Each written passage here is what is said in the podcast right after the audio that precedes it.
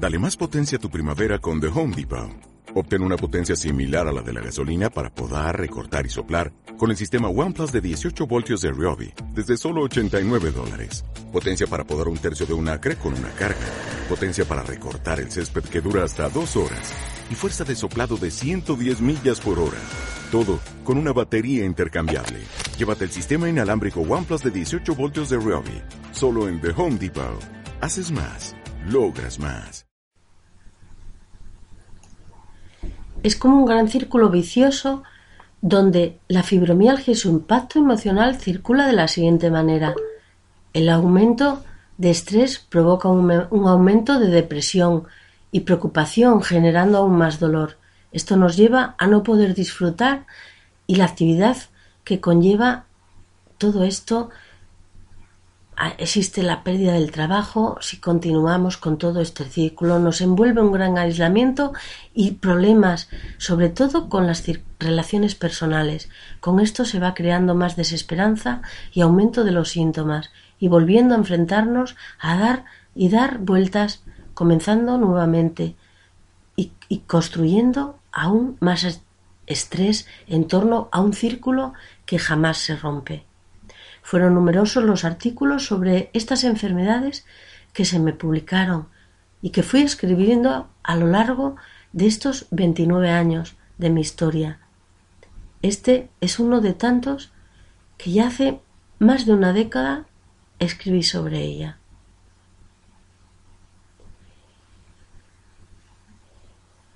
Lo que he contado en primera instancia es como yo no comencé a apoyar a los enfermos de fibromialgia y síndrome de fatiga crónica en un principio, antes de saber que eran las enfermedades de sensibilización central por padecer estas enfermedades.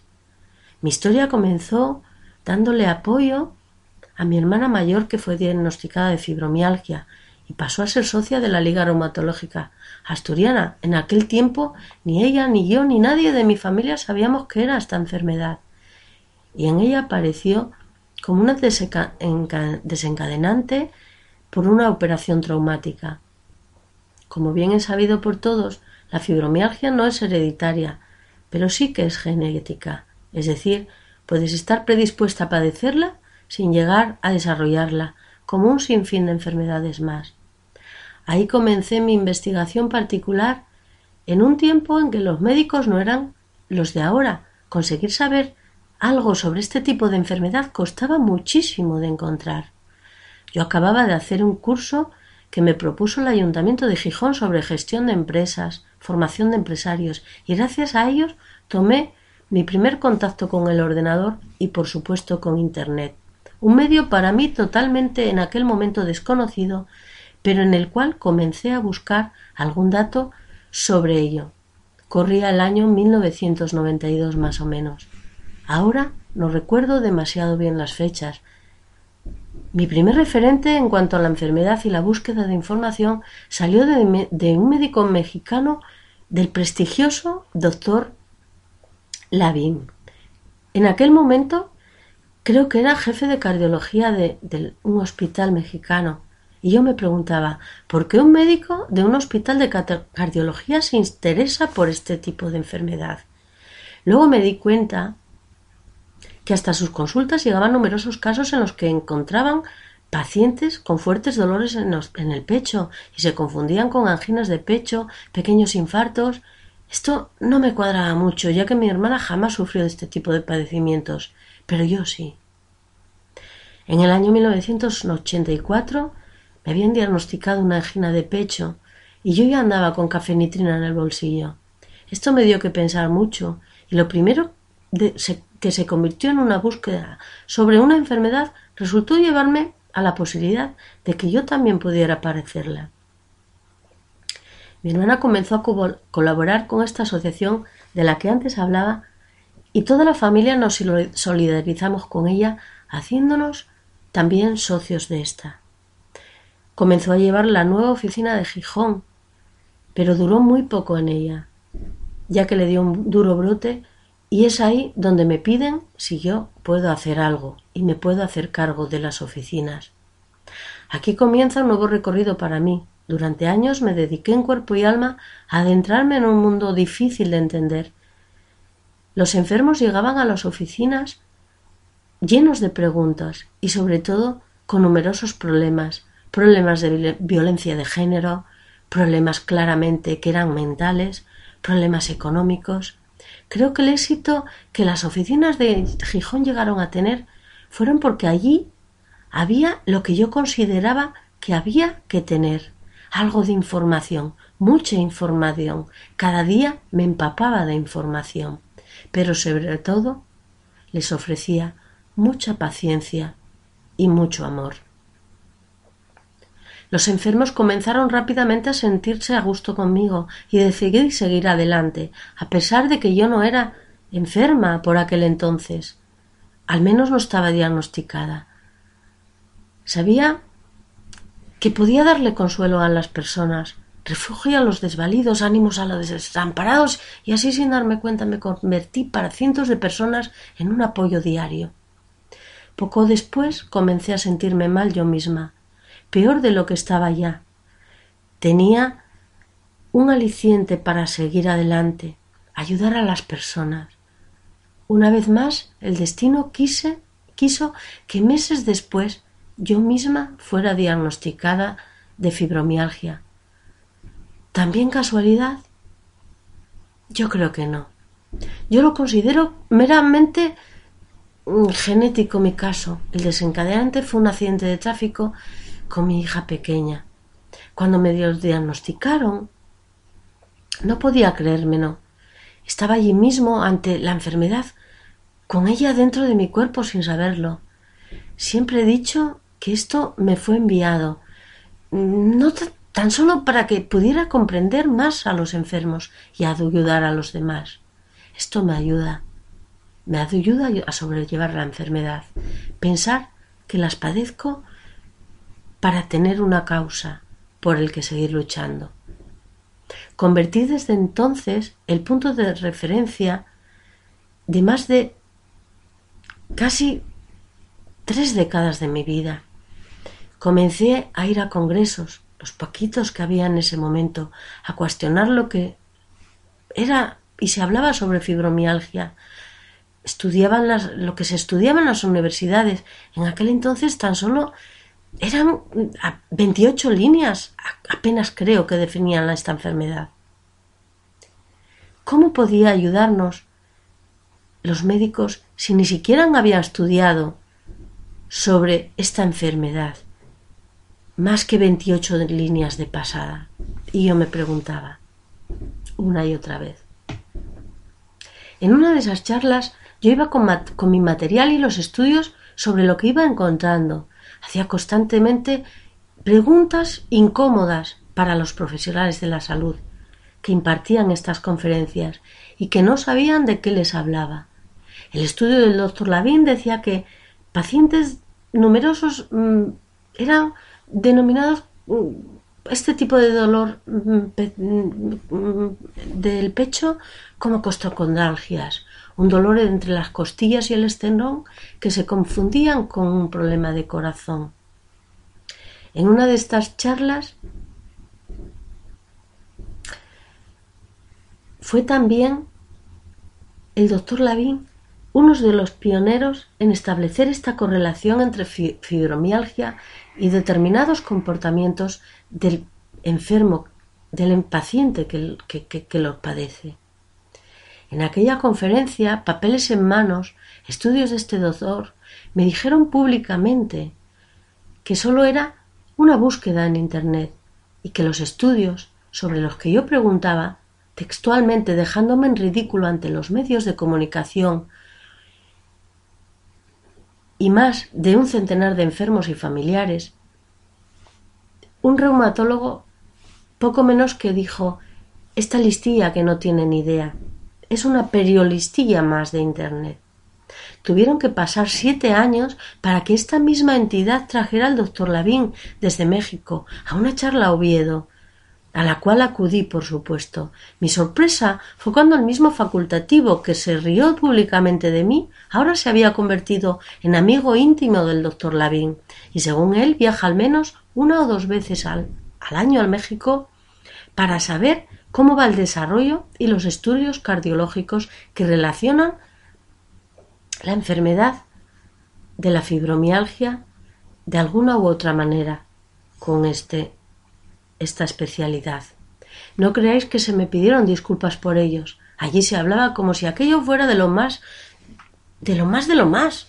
Hubo que perderse siete años para que aquí, en España o en Asturias, se tomara conciencia de ello, de algo que yo ya había contado muchos años atrás y que nadie quiso hacerme caso.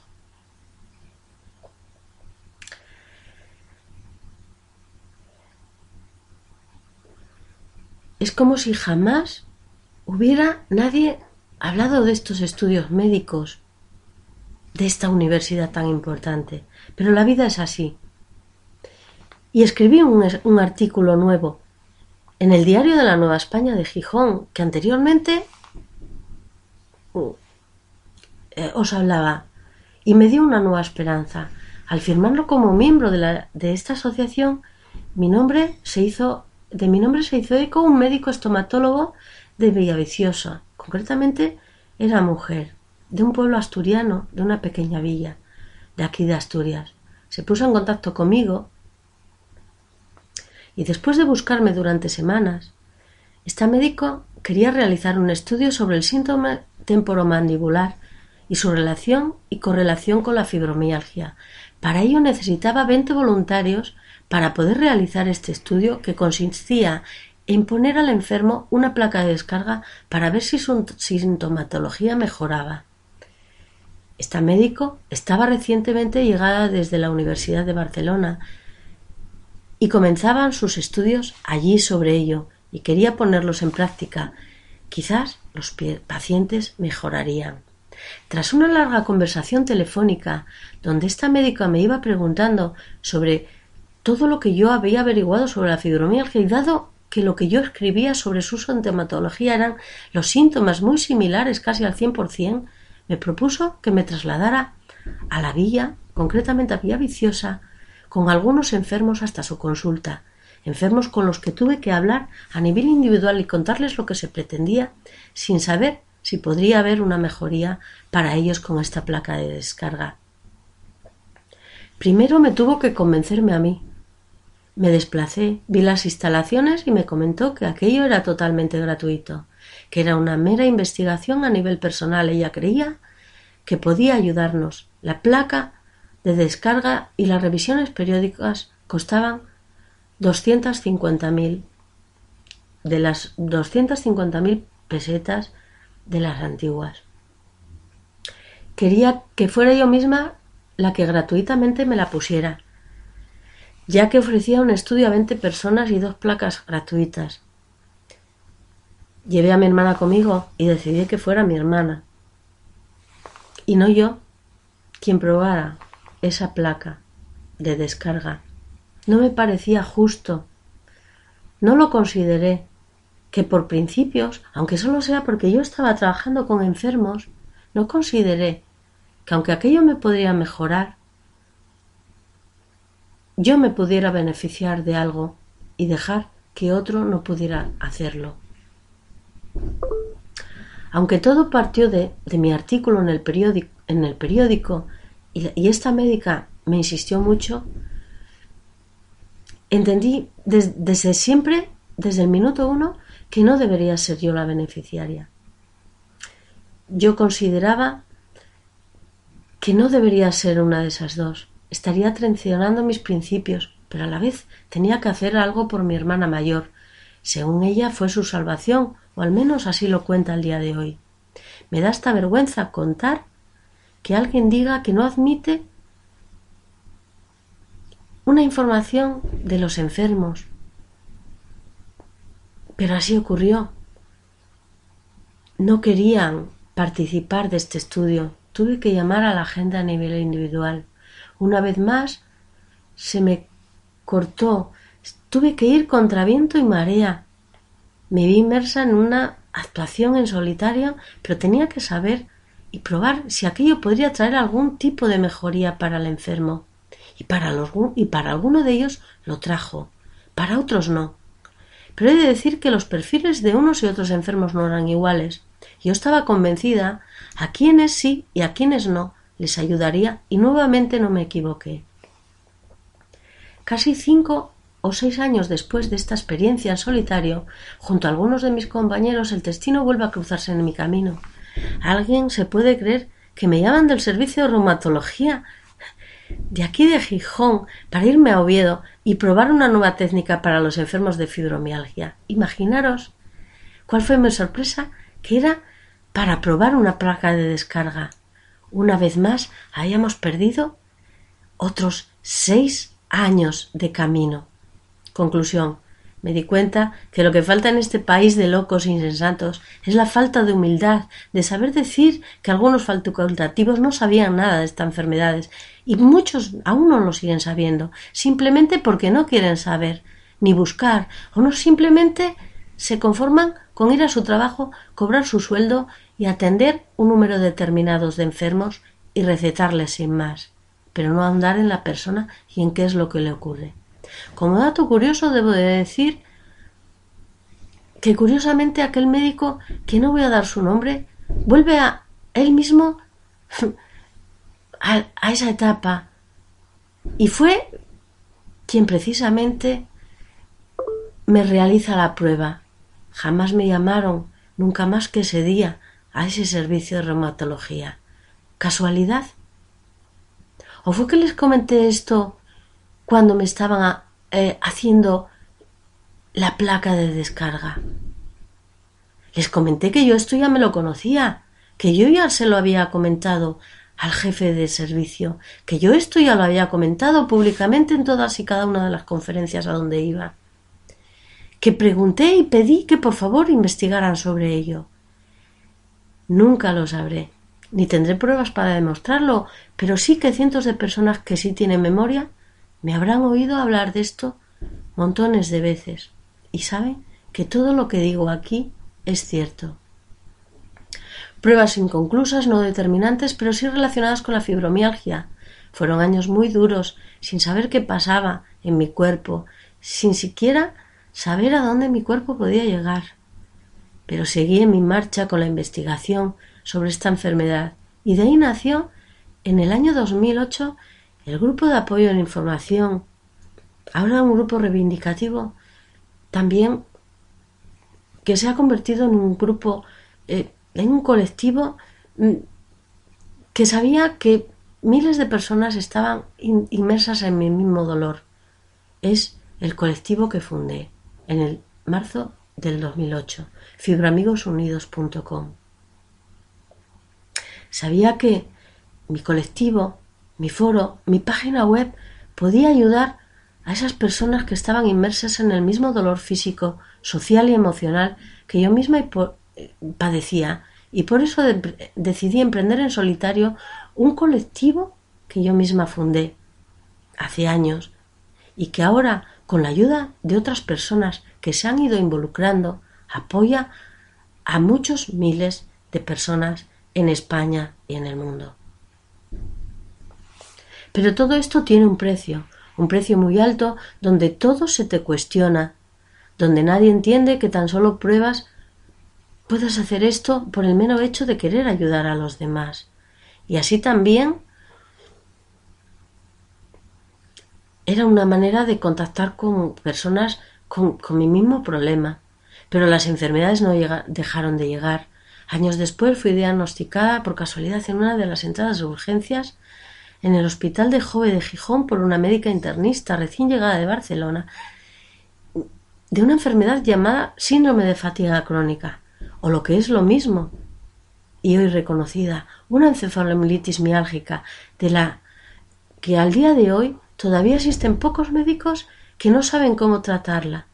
Como decía antes, como con anterioridad, esta enfermedad es una de las del grupo de enfermedades de sensibilización central. Esta nueva enfermedad que se me diagnosticó en aquel entonces afecta al sistema nervioso central, debilita enormemente nuestro cuerpo hasta el punto de no poder hacer apenas nada. Es como si toda tu energía haya sido absorbida por tu cuerpo y no puedes apenas hacer nada. Una enfermedad tremendamente debilitante y que está íntegramente relacionada con el sistema nervioso central. El sistema nervioso endocrino y el sistema inmune. Nuestra condición se deteriora de tal manera que el índice de, esta discapacidad los, los, los expertos lo sitúan en un 80%, para que luego digan que esto no es nada, como decimos los asturianos. Lo peor de todo esto es el deterioro neurocognitivo que padecemos en numerosas ocasiones. Hace que nuestras familias y amigos crean que poco más o menos somos imbéciles, que no atendemos a lo que nos dicen, porque no somos capaces a veces de asimilar lo que va ocurriendo en nuestro interior, lo que nos van diciendo y en lo más poderoso que tenemos. Es lo que nos falla a veces, nuestro cerebro.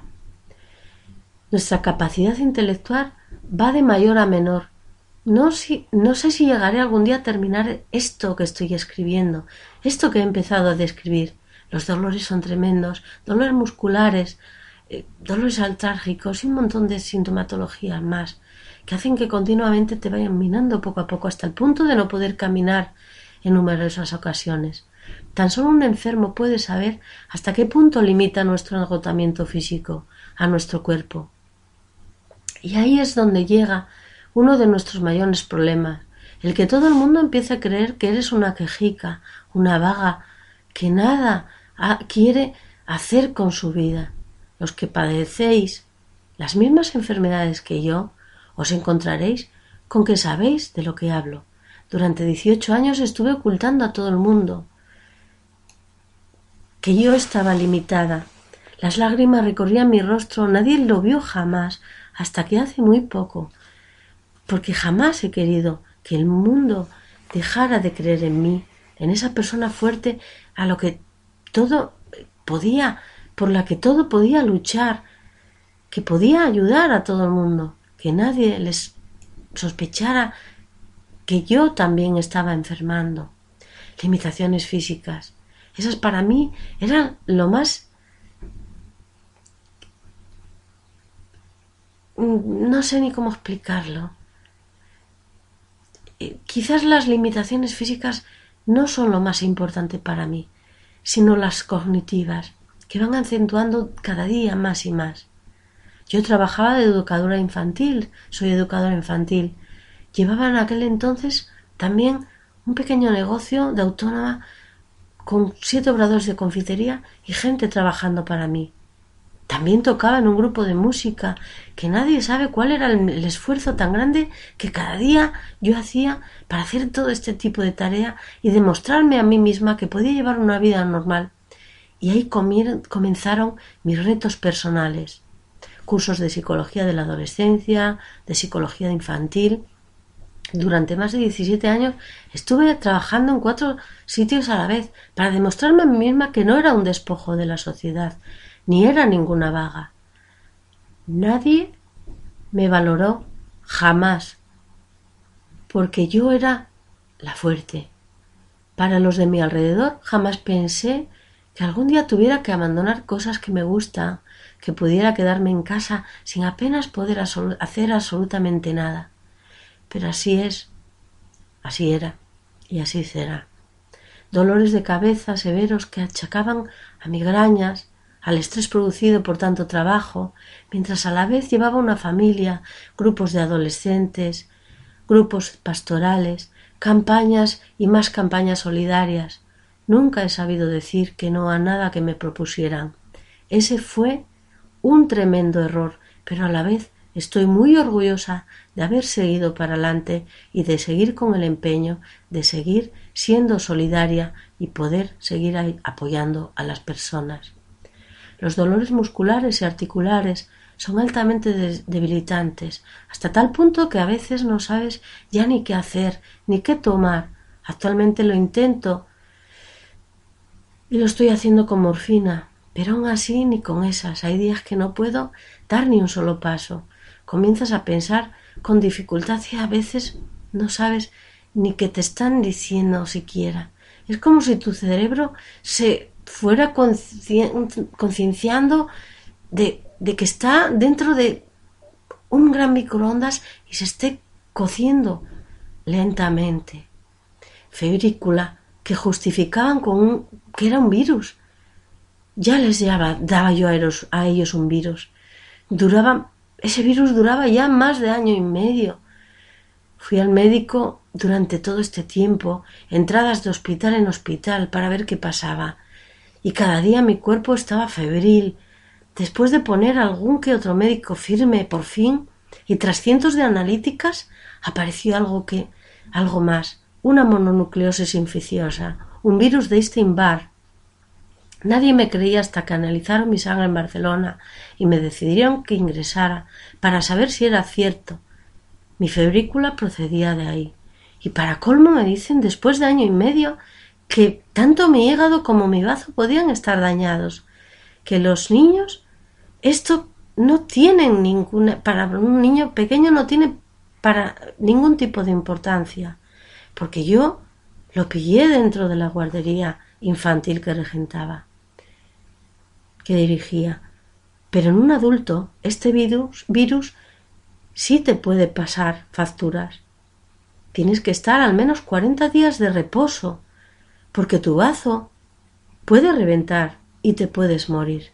Yo lo pasé trabajando en cuatro sitios a la vez, sin vacaciones y sin fines de semana. Vamos, que estoy aquí porque quizás el otro barrio no me ha dejado llegar o no me ha llegado la hora aún, porque quizás me quede todavía por terminar este libro. O quizás me quede todavía por concluir mi historia, por ponerle fin a mi historia, que no a mi vida. Aún me quedan muchas cosas por hacer. También sé que me quedan muchas cosas por sufrir.